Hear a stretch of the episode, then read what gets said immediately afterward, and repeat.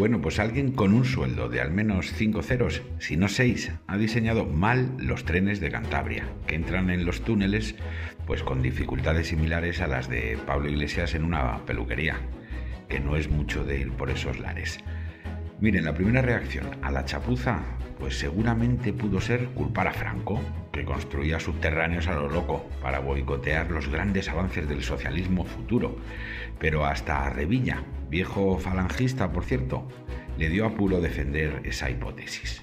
Más eficaz podía haber sido descargar la culpa en el redactor de la ley del sí es sí. Todo el mundo hubiera entendido rápido la magnitud y el origen del desperfecto, inverosímil por muchas vueltas que le des. Solo había que ensamblar dos piezas, el tren y el túnel, y garantizar que el segundo era más holgado que el primero. Vamos, que hay niños que se complican más la vida con el Lego. Pero esa opción recrudecería el debate sobre la ley en cuestión, defendida por Sánchez con el mismo vigor que ahora despliega para desactivarla con su habitual respeto por la inteligencia ajena. Quiere que pensemos que le preocupan las mujeres, pero ya sabemos todos que solo le importan los votos. Así que ha habido que buscar a dos cabezas de turco, el subjefe de curvas hiperbólicas de Adif, por decir algo, y el responsable de planificación de hipotenusas de Renfe, por decir algo más, que es la forma de escurrir el bulto y salvarle el trasero a la ministra de Transportes, como en lo otro a la de Igualdad. Hete aquí, pues, que cuando un político libera a violadores o encarga trenes inservibles, lo único que sucede es que se ponen un rato colorados, un castigo inferior al que imponen a un niño de 8 años por hablar en clase. Y la única justicia a invocar,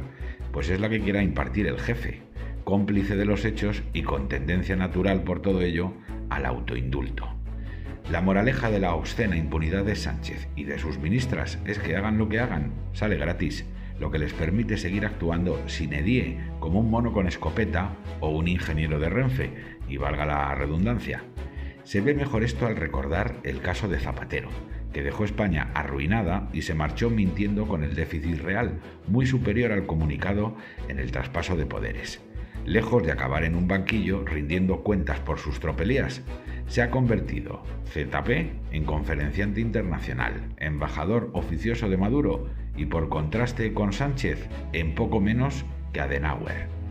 Y esa certeza de que sean cuales sean las tropelías cometidas y sean cuales sean sus devastadores efectos, la historia les observará con indulgencia política y generosidad económica, cierra el círculo de la España feudal que volvemos a tener,